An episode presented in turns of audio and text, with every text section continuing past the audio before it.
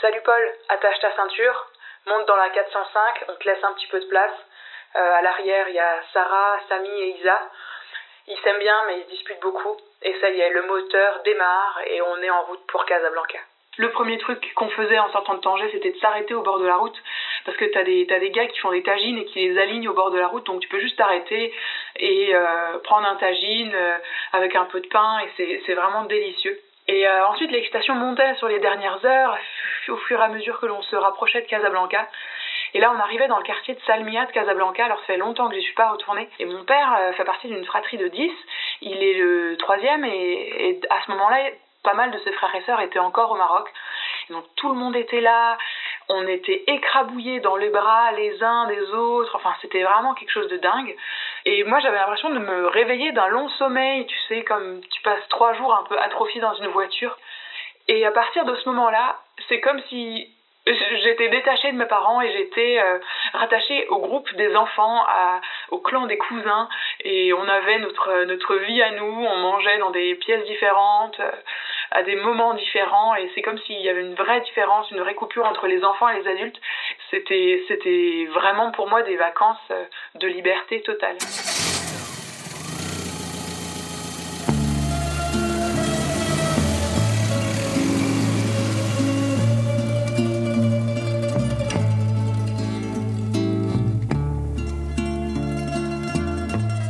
La route des vacances, un documentaire réalisé par Paul Angèle.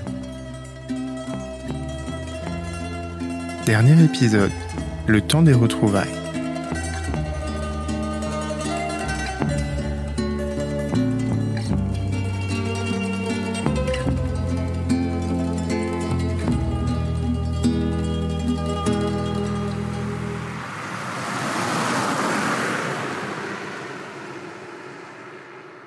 Dès qu'on ouvrait la porte, là, euh, le bois avait travaillé avec l'humidité et donc on avait vraiment ce- cette odeur de, de bois mouillé, cette odeur euh, boisée, puissante, comme on peut le retrouver dans certains parfums. Un air un peu poussiéreux, un peu humide encore une fois, comme celle un peu d'un d'un vieux livre qu'on n'a pas ouvert depuis très longtemps, euh, dans lequel on a envie de plonger le nez. Vous savez, cette odeur un peu des, des vieilles bibliothèques. La première envie, moi, que j'avais, c'était d'aller euh, découvrir, en fait, euh, le centre de vacances, quoi. Donc, euh, pouvoir marcher, euh, voir qui est-ce qu'il y avait, est-ce qu'il y avait d'autres familles à côté, est-ce qu'ils avaient des enfants, est-ce que euh, quel âge avaient leurs enfants, tout ça. C'est vraiment un, moment où tu es hors du temps euh, de ta vie normale, quoi. Euh, ça casse en fait toutes les routines, les habitudes que tu avais, que tu as au quotidien en fait, et c'était vraiment sympa à vivre. Et je mesurais ma chance que on a grandi voilà dans un dans une ville voilà où il y a des familles qui sont quand même en très grande difficulté sociale et honnêtement euh, euh, je me rends compte que effectivement on a quand même beaucoup de chance euh, par rapport à d'autres familles quoi qui pouvaient pas partir en vacances et qui restaient voilà tout l'été enfin chez nous quoi. À l'époque, on avait un très vieux poêle, un peu fumant, euh, qui fonctionnait pas très bien. Et donc, dès qu'on arrivait, on l'allumait tout de suite pour que la maison puisse se réchauffer. Et donc, les odeurs changeaient assez rapidement. On commençait à avoir une odeur euh, plus chaleureuse, mais aussi plus piquante, puisque ce poêle-là, il fumait énormément, donc ça, ça piquait les yeux. Et enfin, une fois que les pièces étaient bien réchauffées, c'est là où les meilleures odeurs arrivaient, celles de la cuisine de ma maman ou de mon père, celles des plats mijotés, celles des épices aussi, car ma mère ajoute toujours euh, du curry, de la coriandre, du cumin dans ses préparations. Donc il y a, toujours ces effluves comme ça euh, du monde entier qui venaient embaumer euh, cette cuisine au fin fond de la Bourgogne. À chaque fois que je prépare une tour de vigneronne, je repense aux vacances chez ma grand-mère. C'était notre petit rituel, après 10 heures de route, quand on arrivait le soir, elle nous avait préparé cette fameuse tourte à la viande. Et à chaque fois que je sens cette odeur de, de pâte feuilletée, de, de farce marinée dans le vin, je nous revois tous autour de la table, complètement épuisés euh, après une longue route, mais aussi tellement heureux d'être enfin en Alsace. Le soir, en guise de soupe, on mangeait dehors dans la cour de ferme, bien sûr.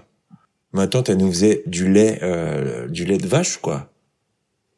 Du vrai, du vrai lait qui, qui parce qu'il y avait des vaches, et dans lequel on trempait du pain, du vieux pain, avec du sel et du poivre. du lait salé, quoi. Et le petit frère de mon cousin, qui aujourd'hui est cuistot, euh, qui travaille dans des grands restaurants dans le sud de la France. Et ben ce petit gamin-là, du coup, il en avait conclu que le lait qu'il buvait dans des briques de lait, c'était du lait de femme, en fait. Il était tout content hein, de enfin pouvoir goûter du lait de vache. Euh, les petits rituels, bah, c'était euh, avec ma, ma grand-mère et mon grand-père de, de savoir ce qu'on avait envie de manger. Ma grand-mère faisait des roulés à la confiture, hein, confiture à la fraise, confiture à l'abricot. Et puis il y avait surtout euh, définir quand est-ce qu'on allait faire la journée crêpe, hein, enfin le, le, repas crêpe, c'était important, le repas crêpe. Euh, crêpe sucrée, hein, oui, crêpe sucrée, donc du sucre, du chocolat, des poires avec du chocolat chaud dans les crêpes, la cassonade, la vergeoise, évidemment, puisqu'on vient du nord de la France, on mange de la vergeoise. L'un de mes moments euh, préférés en vacances, c'était le, petit déjeuner. En fait, chez ma grand-mère, c'était toujours tout un festin. Elle sortait euh, tout son service euh, en faïence avec des petits motifs fancy. Là, c'est des petits dessins en fait alsaciens là comme ça. Donc, t'avais un petit ensemble avec une tasse et puis une, une assiette. Et puis alors, c'était gargantuesque. Il y avait de la charcuterie, il y avait des, des viennoiseries, du pain, du thé, enfin tout ce qu'on voulait. Et voilà. Mais moi, ce que j'aimais surtout, c'est que ma grand-mère, en fait, souvent, elle me donnait quelques pièces et je partais euh, chercher le pain et les croissants chez Baron, qui était la meilleure boulangerie de la ville à l'époque. Quand j'étais tout petit, on partait dans sa vieille 205 Bordeaux, mais après, j'ai eu le droit d'y aller tout seul et j'adorais ça. C'était ma petite expédition solitaire du matin. À chaque fois, je prenais un chemin différent, un peu comme un explorateur dans la ville.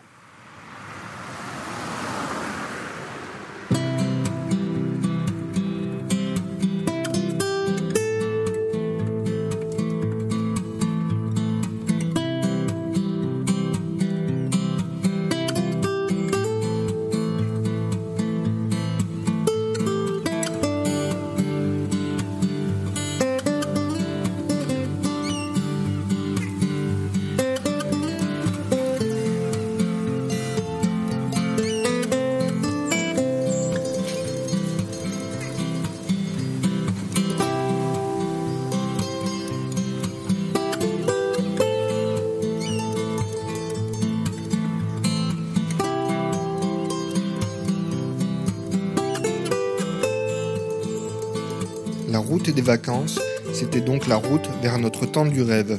Et ce temps du rêve, on le franchissait par le col du Pertus. La grande porte. Enfin la mer. Voilà la dernière frontière infranchissable du voyage. Je dois avouer qu'il me suffisait de 7 mètres de fond pour avoir le vertige, et le vertige procède de façon spiralaire. Face à ces espaces aquatiques où même notre vue n'a plus pied, l'esprit ne tarde pas en effet à craindre l'apparition, par le rideau bleu, de je ne sais quelle chimère, au premier rang desquelles les requins. Ainsi ce sont ces passages dans ces eaux-delà, ou bien de m'être tenu à leur seuil, qui m'ont donné le goût du voyage, de l'aventure. Ce sont les voyages par les petites routes, en véritable touriste, qui m'ont donné le goût de la lenteur et l'habitude, le réflexe, pourrait-on dire, de l'émerveillement.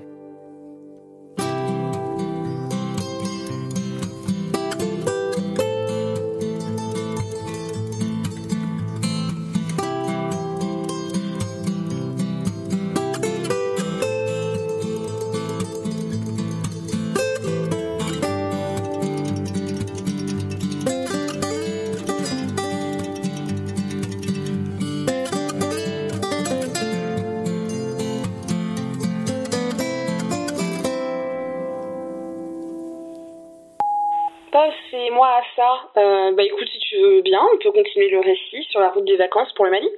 L'arrivée euh, au Mali, c'est toujours aussi particulier. Déjà, pour moi, c'est euh, une sensation, et c'est la sensation de chaleur et d'humidité.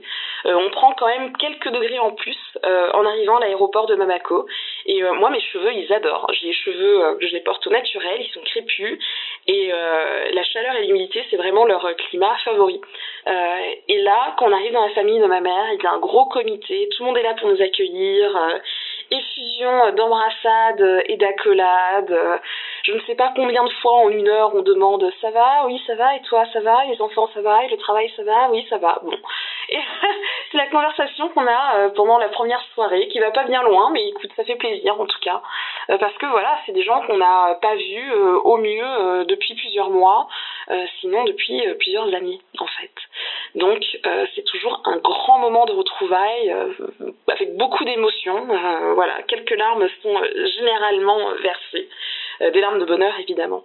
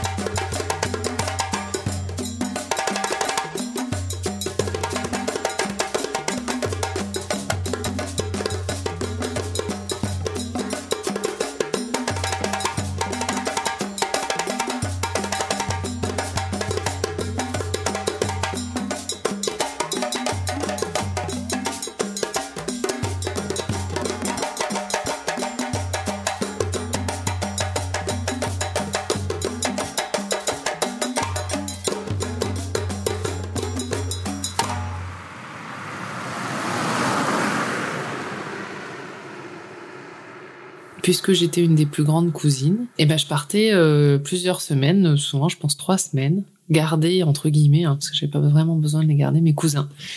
Et euh, on avait quelques années de différence, et donc bah j'étais euh, là pour les garder, sans les garder, mais surtout pour pour jouer avec eux, et on passait trois semaines, un mois à aller se balader dans les parcs, euh, dans les eaux, euh, dans le parc avec mes, mes grands-parents, euh, et surtout à, à, jouer aux petits chevaux. donc toute l'année, on gardait nos pièces de centimes, nos petites pièces jaunes, et après on jouait aux, aux petits chevaux. Et à chaque fois qu'on perdait un cheval, on, à chaque fois, on, bah, on donnait une pièce et celui qui gagnait la partie gagnait les pièces et on les rejouait comme ça jusqu'au bout.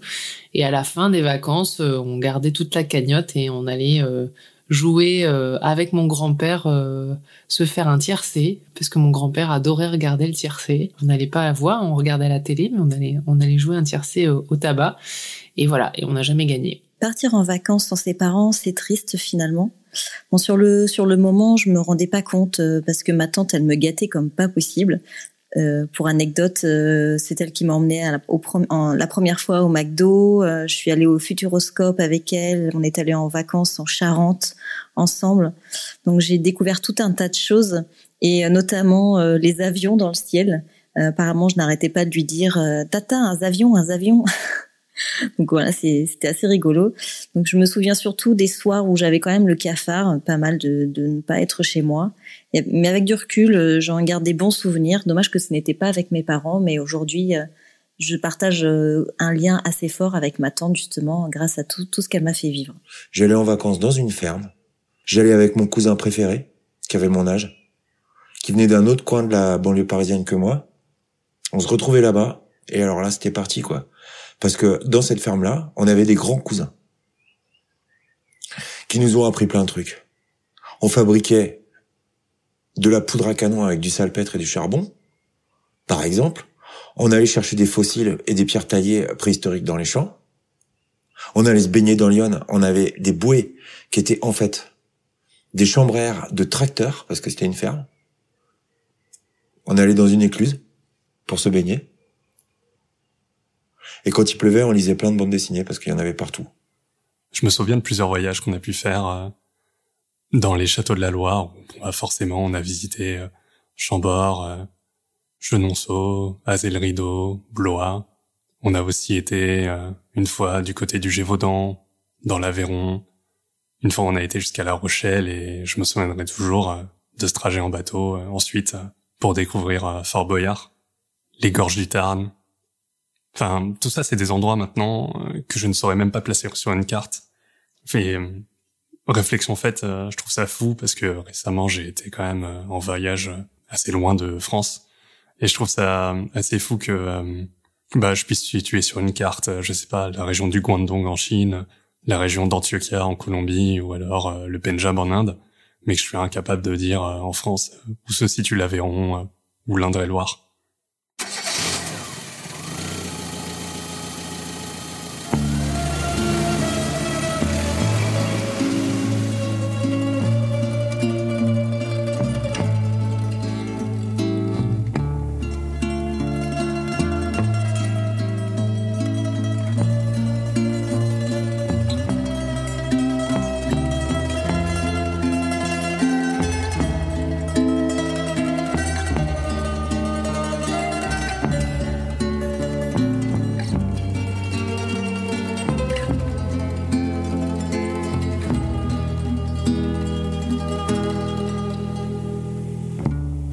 Ce podcast est né durant le confinement, avec la collaboration de Sarah et Assa du podcast Écosse Toujours, Marc-Antoine pour Bourlinguer, Laura des coulisses du voyage, Ben pour la diagonale du vide, Émilie des parents voyageurs, Florian de Pause Vélo, Marie-Cécile pour Esperluette et Magali, ma sériale écouteuse préférée. Vous pouvez réécouter cet épisode sur Allo la planète et sur toutes les plateformes de podcast.